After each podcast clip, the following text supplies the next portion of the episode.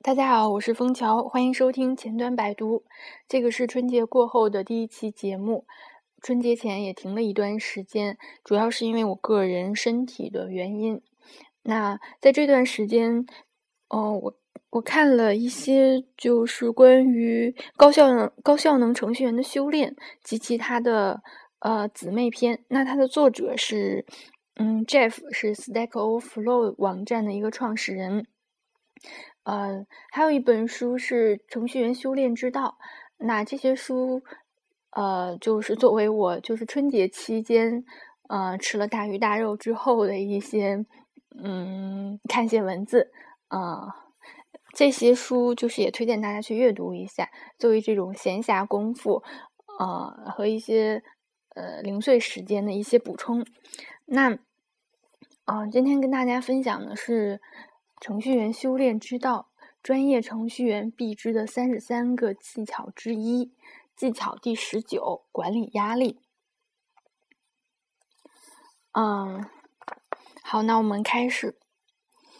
你热爱编程，喜欢你的工作，大部分时候你应该乐在其中。然而，每份工作都有它的上升期和下降期。对于你的长期健康来讲，重要的是平稳的度过风暴。禅宗有个概念是无心之心，有时候被翻译成心若止水。处于这种状态下的人，会根据外界刺激做出恰当的反应。对于武术家而言，他会用达到目标的精确力度阻止或打击对手，不少也不多。在工作里。无心的思维方式意味着对于工作压力的表现和反应，既不感到失败，也不怒火中烧，取而代之表现出一种完美的职业感。当然，知易行难，就算是对工作保持冷静的无心大师，也会带着无意识的负担。你需要识别出你可能有的负担，以一种建设性的方法解决它们。认识压力，压力反应可能在身体上显现出来，如紧咬牙关、紧张性头痛或关节紧绷。在一个你可以放松的地方，对身体进行一次精神上的盘点，尽量觉察肌肉的紧张程度，张大下颚，让它重新放松，轻柔地转动脖子，把肩膀放低。一天检查两次身体，随着时间的推移，你会注意到你经常紧绷的地方。观察你和别人打交道的方式，在刚在刚成年的时候，你是不是很容易迁怒于同事？别人对你生气吗？可能你注意到，过去你常常因为跟朋友煲电话粥而忘了吃午饭，或在团队会议上，你常常是屋里的乐天派，但最近却遭受了。一系列的失败，最后观察可能已经改变了的日常模式。我们大多数人都是一种习惯性生物：早上喝咖啡，步行去吃午饭，下午看一两篇博客，玩喜欢的电脑游戏。这些最近是否发生了变化？这种自省需要诚实的对待自我，一开始可能让人觉得不舒服。或者是有点傻，它是一种有效的感情。既然你可以诚实的面对自己，那么继续前进，承认它，然后顺其自然。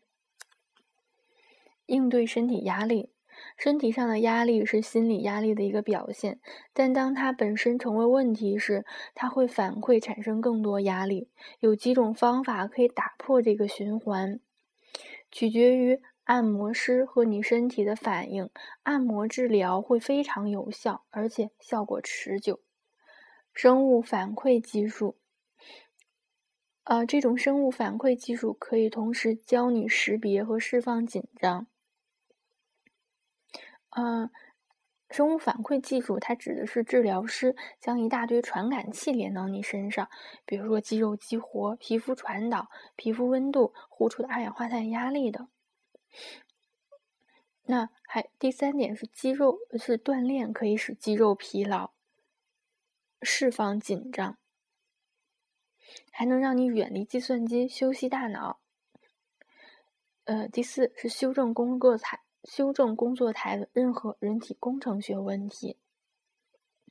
当然，你需要找到适合你的工作，但找下原因，身体压力不会自己消失。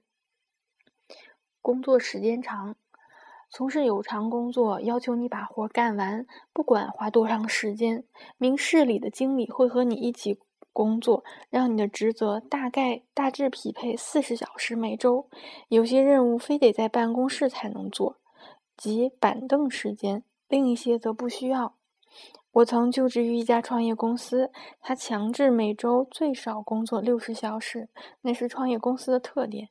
不管他们有没有明说，做好心理准备。这个我也深有感触。嗯，当时我们创业公司的特点是每周强制，啊，不是强制，是，呃，是在试用期期间内最少要连续两周工作超过八十个小时。当你还年轻。单身且热爱工作的时候，工作时间长不是问题。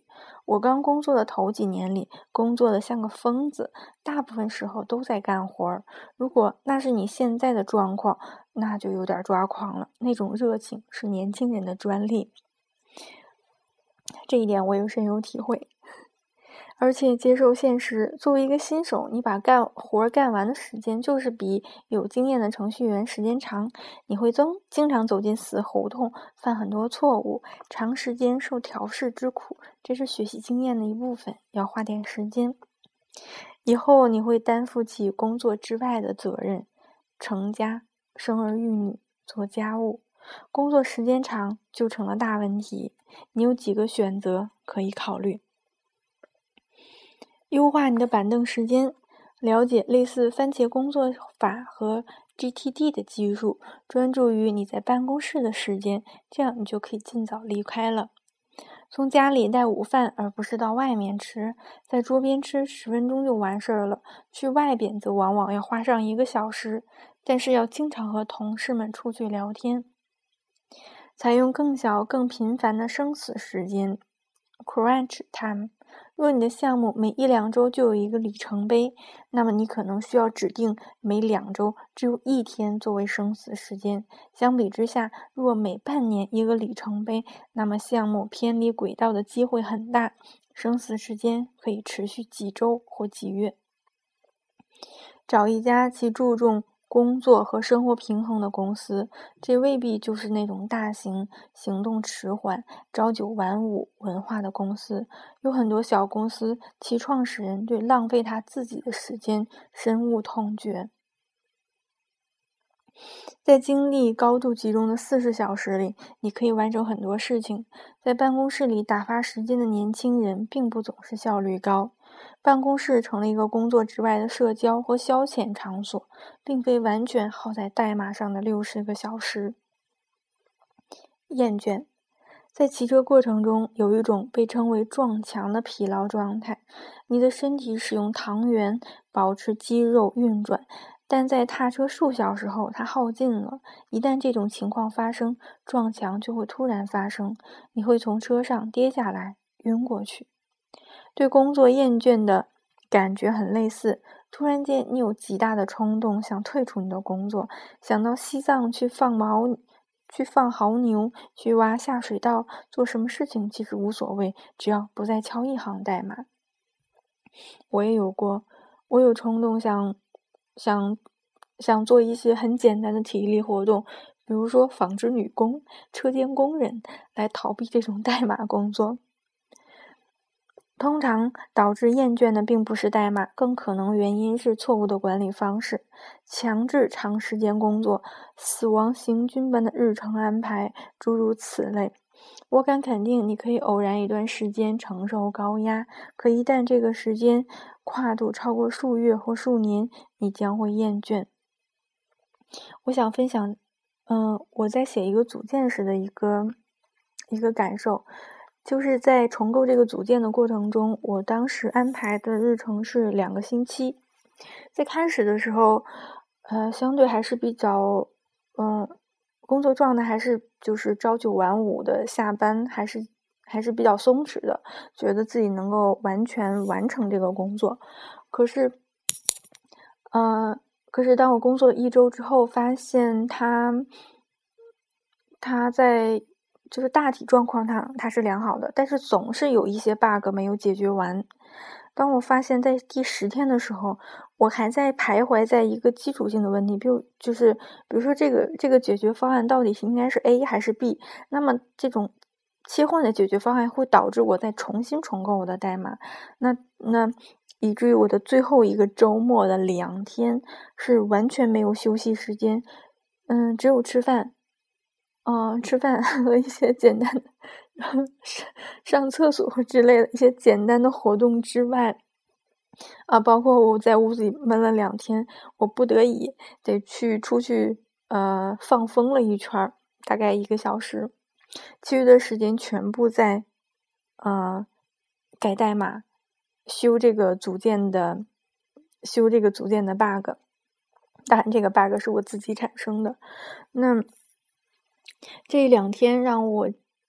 就是精力极其极其极其耗尽，嗯，这是一个这是一个呃体验，还有一个体验就是我们在年前做了一个比较紧急的项目，只有一个月的时间，要从开始的呃需求分析、呃 UI 设计、交互设计，一直到最后编呃到编码测试，呃和上线整个完成，大概只用了一个月的时间。那在前端这方面，嗯，周末也是两天全部加班。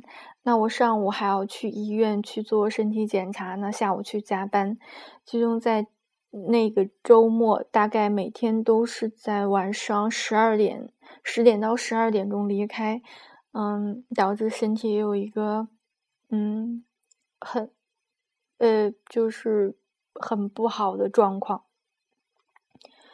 嗯，所以，所以我在，嗯，呃，春节期间看这些书的时候，还是，可能是出于当下的一种状态，我会，会，会可能更多的就看这种工作压力、厌倦、工作时间，因为确实像作者所说的，就是工作时间的这种消耗，像疯子一样的去去工作，是年轻人的专利。那我现在。当我得知我的同事们有很多人可能还是就是，呃，才比如说才毕业的学生或者工作一两年的人，他们的工作常常持续到夜里的两三点或三四点。呃，我一下子有一种特殊的感触，就是我仿佛做不到那样了。就是他，嗯。就是直到我看到这篇文章，我才释然，那是年轻人的专利。当然，我也，我也没有老到什么样子，只是身体状况确实不容许你这样去，嗯，去去消耗。但是我还是，嗯，我如果如果让我给现在一些年轻人的建议，我还是建议你们在工作。三年或者三四年之内，就是上学期间和工作三四年之内，因为还是处在二十八岁以前，那可其实适当的熬夜，嗯，对你的身体影响并不会很大。那如果你为了在你的嗯专业上或者说工作方面能够尽快的达到一半小时的这个。这个积累去达到一个专业的程度的话，还是开始的是在你在你身体允许的状态下，还是尽可能的，就是辛勤的去去工作、去练习，啊，去去调试。那因为在那段时间，你的付出对你身体的损耗会很容易的让你睡一个懒觉就修复过来了。但是，一旦你超过了这个。二十七八岁，你再去这样的状态去付出的话，这个这他对身体的这个副作用会越来越大，你会扛不住，而且而且还会有其他家庭生活方面的事情需要你去去调节，所以这个就就就很难了。嗯，好，这是我自己啰嗦的一段，我们继续呃分享下面的内容啊。呃，骑车的时候，你可以吃点碳水化合物来避免撞墙。同样，你可以通过远离代码，找些消遣来避免厌倦。啊，这是这么多高科技公司有桌上足球的原因。然而，碳水化合物和消遣仅仅是延续的这种必然性。有时候，你需要真正停下来，休息一下。我并不是指的是长周末，而是如果你已经为了发布一点零而不得不工作几个月，那么就需要几周的假期让自己来恢复。若不给自己恢复时间，最终让自己厌倦出现时，你自己会知道。那就放松一段时间，它不会持续太长。你可能需要放一年的牦牛，但会忍不住再次开始编程。休假，程序员，尤其是没结婚的那些，要想休假很困难。你似乎总在一个大项目的中间，若离开一礼拜，你可能就会落后。面对现实吧，从来就不存在最佳休假时间，该休假就休。不要让自己限定在那种假日探亲式的义务性假期，干点有趣的事儿，试下风帆冲浪、攀岩、潜水、出国，让脑袋暂时摆脱跟计算机相关的任何事情。若纠结于一些想法，试试啊，这个是个什么东西啊？应该是一个网站，Geek 的什么网站？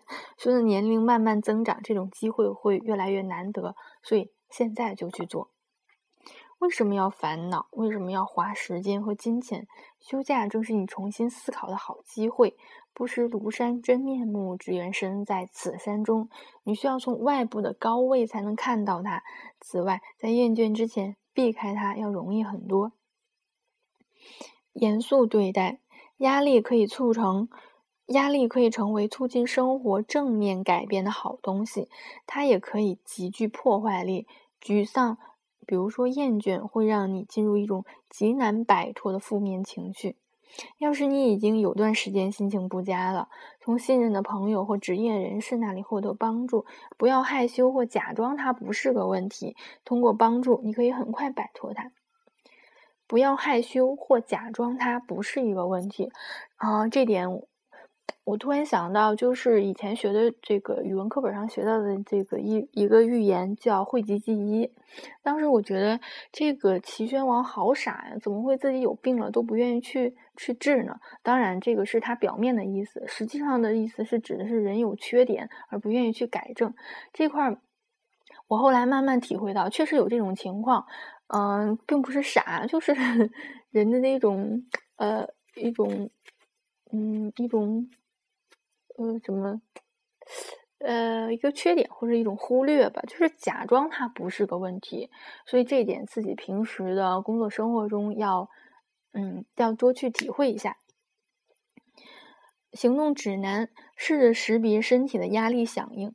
如果它是你可以直接控制的，比如说肌肉紧张，那么养成注意它的习惯，让它消失。若是它是自发呢，比如说心跳增加或惊慌失措，那就找生物反馈治疗师合作啊。这个对于我们来说可能不太现实。嗯，至少我不知道哪里有生物反馈治疗师。嗯，做这个实验，下周当办公时间到了四十小时，回家，不到下周一不要回去。